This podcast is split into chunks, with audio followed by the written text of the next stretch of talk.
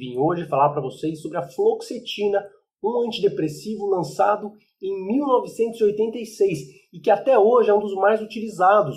Vou contar para vocês por que este remédio tem tantas indicações, por que, que ele tem diferentes doses, quais as marcas que encontramos, as contraindicações que você precisa conhecer, quais são os efeitos colaterais, será que engorda, será que pode dar sono o mecanismo como ele atua, será que ele pode ser considerado um remédio ultrapassado por ser dos anos 80? Será que tem riscos, benefícios? Quais as precauções que você precisa conhecer? Será que podemos utilizar na gravidez, em crianças, idosos? Tudo isso no vídeo de hoje. A fluoxetina é um antidepressivo que foi uma revolução em seu tempo. Até hoje é muito utilizado. Foi o antidepressivo que inaugurou a categoria dos inibidores seletivos da recaptação de serotonina, ou seja, o primeiro antidepressivo que tinha a propriedade de atuar especificamente sobre a serotonina, tendo uma capacidade muito interessante de trazer efeito antidepressivo muito potente, ações sobre a ansiedade muito interessantes e um perfil de efeito colateral sem precedentes até aquele momento. Ou seja, inaugurou-se uma possibilidade terapêutica de alta potência e alta eficácia com pouco efeito colateral. As principais marcas e apresentações. Você vai encontrar o Prozac, que é o remédio de referência, mas tudo que vamos falar aqui vale também para o Daforin, vale para a Verotina, vale para os genéricos cloridrato de fluoxetina e demais marcas que tenham esse mesmo princípio ativo.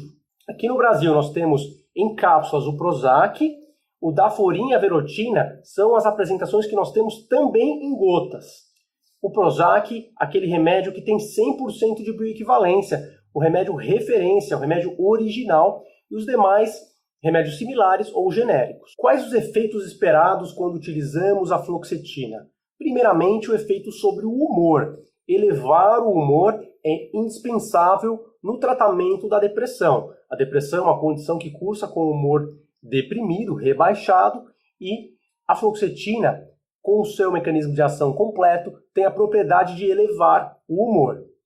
Também podemos esperar uma redução do apetite. Isso mesmo, é um efeito que muitas vezes é desejado, mas em geral é algo que dura por volta de três meses. Após esses três meses, não costuma ocorrer uma perda de peso relevante. No entanto, pessoas que têm compulsão alimentar podem se beneficiar por maior tempo. Também um efeito importante é a redução da sonolência. Depressões que cursem com apatia, cansaço, sonolência tendem a ter uma melhora destes sintomas, com mais alerta, com mais disposição. Em geral, para os efeitos iniciarem, temos que aguardar entre uma a três semanas no mínimo para começar podendo aí esperarmos às vezes quatro, às vezes seis, oito semanas para uma ação ótima naquela mesma dose. A potência nem sempre é aumentada com os aumentos de dose, por conta da cinética que não é linear. No entanto, é um antidepressivo com potência considerada elevada, embora inferior para depressões graves a venlafaxina e sertralina. As indicações principais desse remédio são a depressão maior, ou seja, aquela depressão sintomática, muitas vezes melancólica, de 20 a 40 miligramas em geral as principais doses que utilizamos, mas também a depressão bipolar em conjunto com a olanzapina é o que é aprovado pelo FDA, mas existem outras possibilidades de prescrição com estabilizadores de humor também na depressão bipolar. No toque, doses mais altas também aprovadas, em geral, utilizadas de 60 a 80 miligramas. Transtorno de pânico também, em geral, doses menores, a partir de 5 miligramas, podendo atingir doses mais altas. A bulimia nervosa também é uma indicação, a compulsão alimentar da bulimia, entre 60 e 80 miligramas. Também o transtorno disfórico pré-menstrual, em que podemos utilizar apenas 14 dias antes da menstruação, da famosa TPM. O transtorno depressivo persistente que nós chamamos de distimia, aquela depressão leve arrastada, que se confunde com o temperamento, em geral também doses mais altas. O transtorno do estresse pós-traumático também, uma indicação bastante utilizada da fluoxetina. Quais os efeitos colaterais mais comuns que vemos na prática clínica? Insônia, um dos efeitos mais reportados no consultório, inclusive com estudos que mostram a redução do sono REM, uma fase importante do sono, que pode ser atrapalhado pela fluoxetina. A agitação é outro sintoma possível, podendo levar a inquietação, irritabilidade, impaciência, especialmente nas primeiras duas, três semanas de tratamento, depois podendo ter uma assimilação. Nervosismo, ansiedade também no início do tratamento, por vezes cefaleia passageira, mas às vezes cefaleia persistente, mesmo com o passar das semanas a pessoa não consegue tomar a medicação.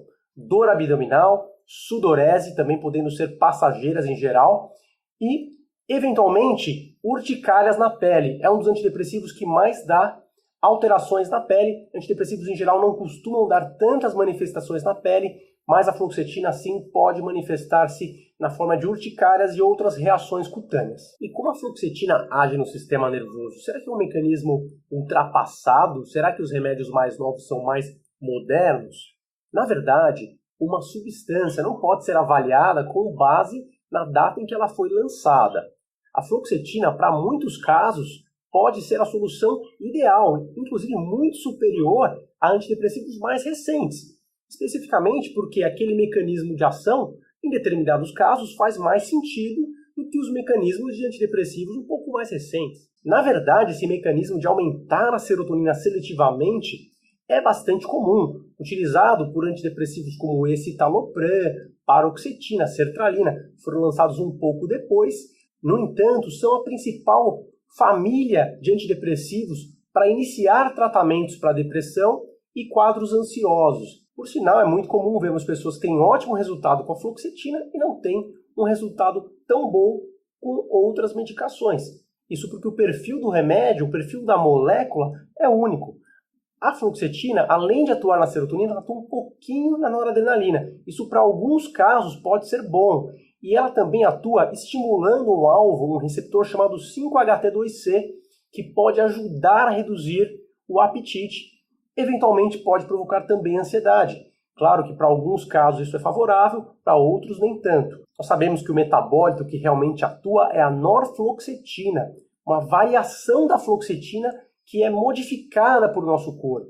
Nosso corpo transforma a fluoxetina em norfloxetina. E por sinal, este metabólito dura até 16 dias para reduzir-se a metade na concentração sanguínea, ou seja, é um remédio que tem uma meia-vida longa. A fluoxetina pode até ser excretada rapidamente, mas a norfluoxetina pode agir até 16 dias. Por isso, pessoas que têm efeitos colaterais podem ter efeitos por um tempo prolongado, que é uma desvantagem. No entanto, para quem se adapta bem ao remédio, isso é uma vantagem para evitar uma síndrome da retirada abrupta. Se o remédio acabar de repente, a pessoa não tiver tempo de pegar uma receita e ficar sem o medicamento por qualquer motivo que seja, é improvável que ela venha a passar mal, porque o remédio irá circular no organismo por mais algum tempo, impedindo uma retirada repentina. A curva de dose e resposta também não é linear, como a gente falou, nem sempre aumentar a dose aumenta o efeito terapêutico. Então isso é algo que tem que ser avaliado caso a caso, e é claro que para alguns quadros em geral doses maiores são necessárias, mas nem sempre isso é algo que tem que ser avaliado cuidadosamente. Contraindicações, aqueles quadros em que a pessoa não pode usar a fluoxetina de jeito nenhum. Primeiro, o uso de imaus, uma família de antidepressivos, o mais conhecido é o Parnat, também a tioridazina, que é um remédio antipsicótico. Ambos aí, espera-se que você tenha uma margem de segurança entre um e outro, né? Se você está tomando um desses remédios, é bom que espere pelo menos duas semanas para iniciar a fluoxetina e após a fluoxetina, em geral, esperar cinco semanas para pensar em começar esses medicamentos, se for o caso. A síndrome de retirada, como a gente falou, é rara, é um remédio que na gestação é da categoria C, ou seja, necessita-se de mais estudos para confirmar uma segurança. Existe uma divergência na literatura em relação a malformações, mas em geral é considerado um risco baixo e, se o risco da doença for elevado, pode-se optar pelo uso da medicação. É algo que tem que ser ponderado pelo médico. Na lactação, ou seja, em mães que estão amamentando, não devemos prescrever, deve ser evitado procurando-se outras alternativas melhores. é um antidepressivo que tem seu uso aprovado para crianças, toque e depressão principalmente, com doses em geral menores, iniciando-se entre 5 e 10 miligramas, com supervisão médica sempre, em todos os casos, claro.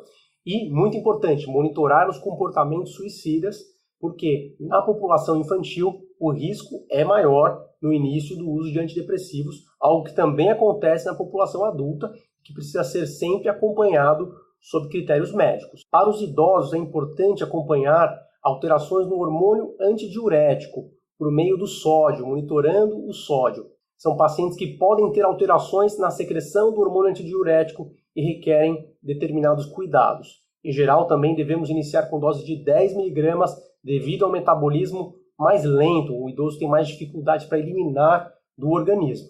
Muito cuidado em pessoas com antecedentes de suicídio, porque em quadros especificamente de transtorno bipolar você pode ter um aumento desse risco ou antes do antidepressivo funcionar efetivamente, um aumento da impulsividade, podendo levar a um desfecho bastante negativo se não houver uma supervisão adequada nessa fase em que o antidepressivo ainda não foi ajustado. Pessoas que têm comorbidades de diabetes, de epilepsia, doenças hepáticas, alterações de sódio, mais cuidado ainda, porque são condições que podem ser atrapalhadas pelo uso da fluoxetina em algumas situações. Por isso, sempre é importante o acompanhamento médico. A gente reitera que o objetivo deste vídeo é informar, educar, dar informação, mas que ninguém aqui deve se automedicar. Todo paciente que utiliza antidepressivo deve fazer acompanhamento médico, então converse com seu médico sempre antes de utilizar esta medicação ou qualquer outro psicotrópico. Por hoje só, vou ficando por aqui. Se você está gostando do meu canal, não deixe de seguir o canal, pode curtir, pode compartilhar, pode mandar o vídeo pelo WhatsApp. Fique à vontade. Se quiser comentar, esse espaço aqui é seu. Pode deixar suas sugestões para novos vídeos, novos temas. O espaço é de vocês. Um abraço. Tchau, tchau. Tem ansiedade, ansiedade generalizada, chamada de